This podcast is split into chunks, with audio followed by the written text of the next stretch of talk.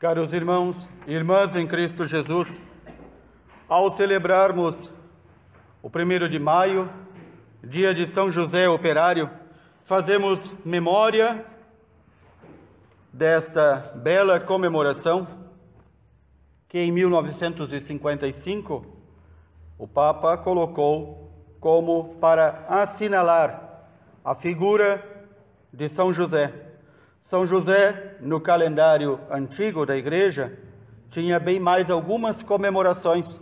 Hoje, basicamente, celebra-se o 19 de março, o 1 de maio, e assim a figura de São José vai também desaparecendo, não só da meditação do povo de Deus, mas do imaginário porque é importante o imaginário na construção da nossa personalidade e da nossa identidade como cristãos.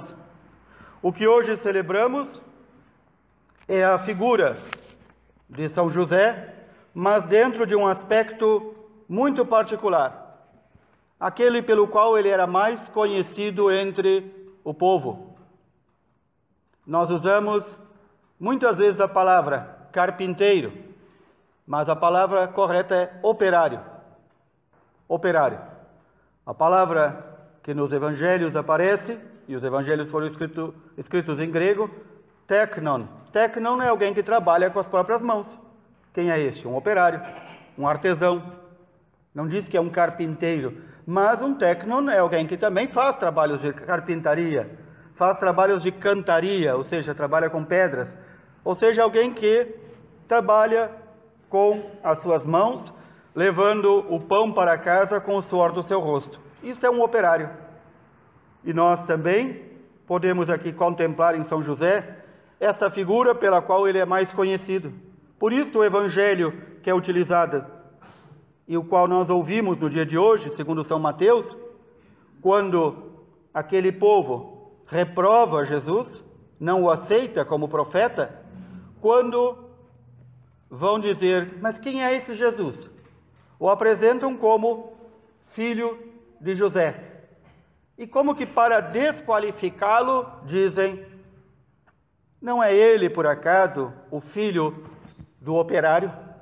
Ou seja, como é que o filho de um operário vem aqui profetizar? Como é que o filho de um operário vem aqui dizer-se Salvador? Como é que o filho de um operário vem aqui dizer-se o Messias? Ele não é de uma família sacerdotal, ele não é de uma família ligada ao templo. Este era o pensamento daqueles que perguntam. Claro que entre esses havia a pergunta: de onde vem essa sabedoria? De onde vem esses milagres? De onde vem esse poder? Se ele é o simples filho de um simples operário. Aqui podemos também contemplar o mistério revelado para nós de por que o Senhor Deus escolheu para pai nutrício de seu filho na terra um operário. Não escolheu um sacerdote do templo, não escolheu um levita, não escolheu alguém ligado diretamente ao templo, mas escolheu um homem simples, trabalhador, Podemos ver aqui novamente a intenção do Senhor Deus em dignificar o trabalho, para mostrar que é da família e do trabalho que surgem as obras estimadas e queridas por Deus. Não é da ociosidade, não é do desarranjo familiar, da desordem social, mas é no seio de uma família que é nutrido e educado o Filho de Deus. É desde cedo Jesus ajudando este seu pai nutrício, São José, na oficina, no trabalho. O Salmo 89, que repetimos, este belo responsório, refrão: Senhor, fazei dar frutos o labor de nossas mãos, o trabalho de nossas mãos, as obras de nossas mãos. Aqui nós não podemos entender apenas literalmente aquilo que fazemos com as mãos, mas com todo o nosso ser. Tudo aquilo que nós fazemos, seja com nossas mãos, com nosso corpo, com nossa mente, com nosso coração, devem sempre prestar a Deus o perfeito louvor. Este perfeito louvor oferecem a Deus diariamente muitos e muitas que oferecem o seu trabalho em benefício do próximo, que colocam-se muitas vezes naquele pequenino e escondido trabalho da oração.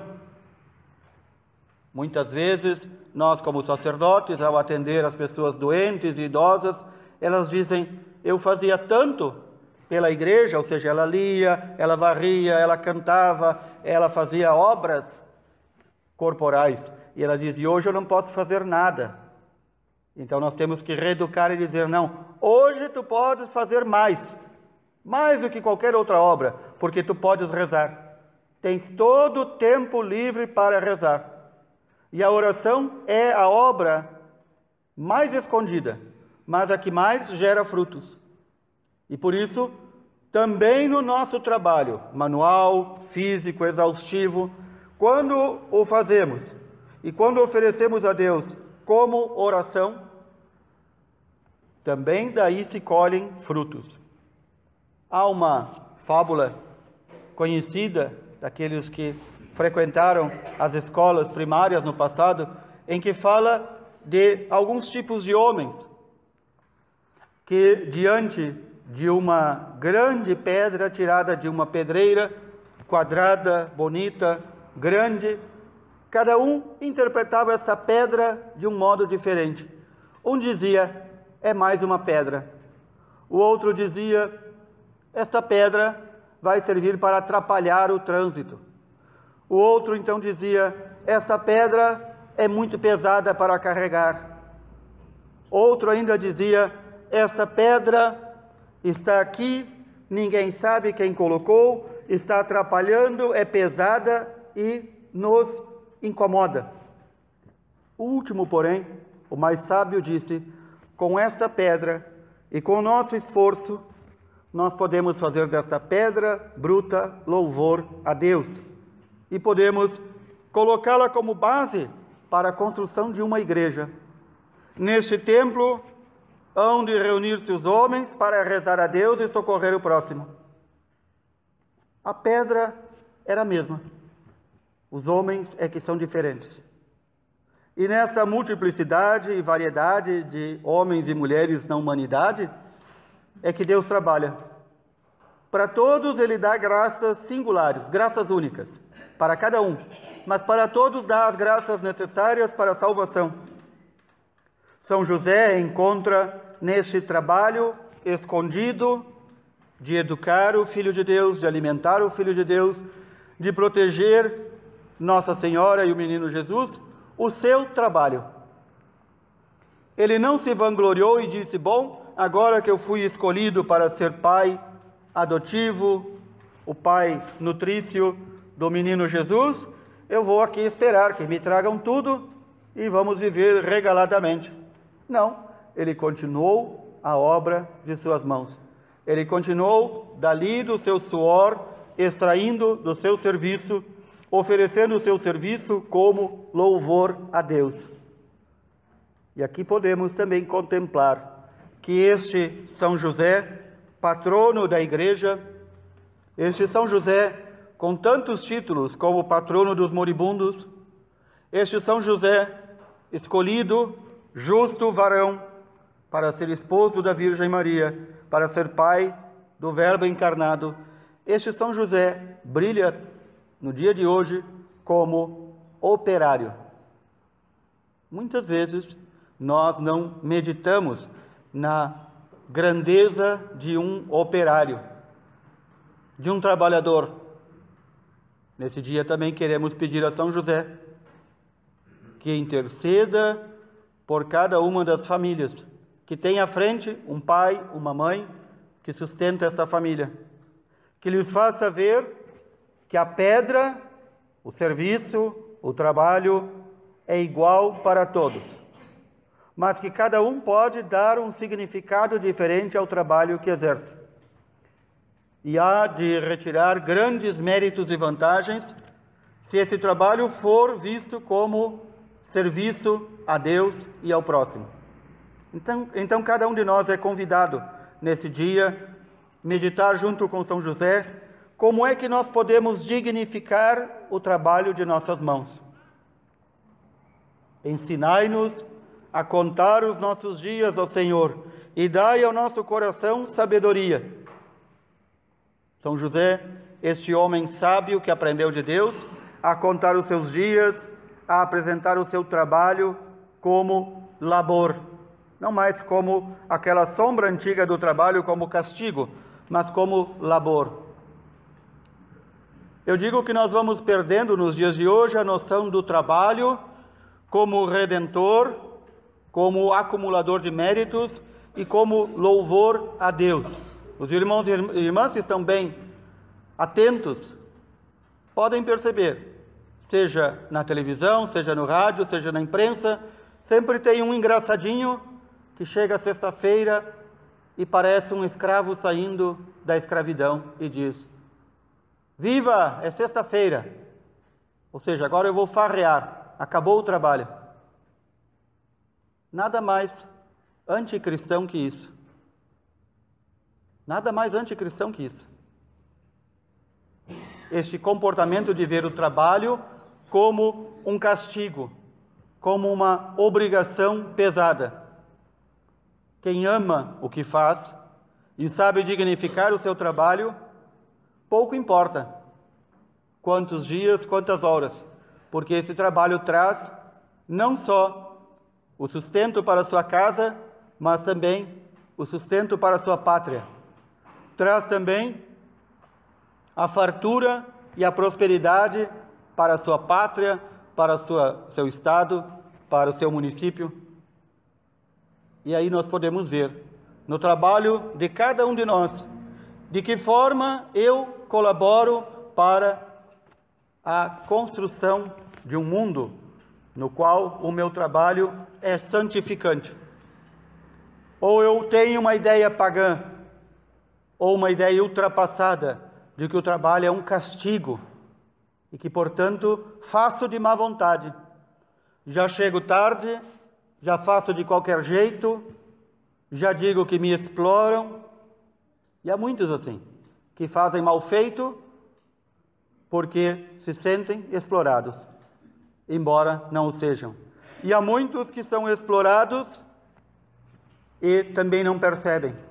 E há também aqueles que, no silêncio do seu trabalho, vão percebendo e vão recebendo a sabedoria de Deus para perceber o quanto é importante o impacto do meu trabalho, não apenas socialmente, mas na presença de Deus no mundo.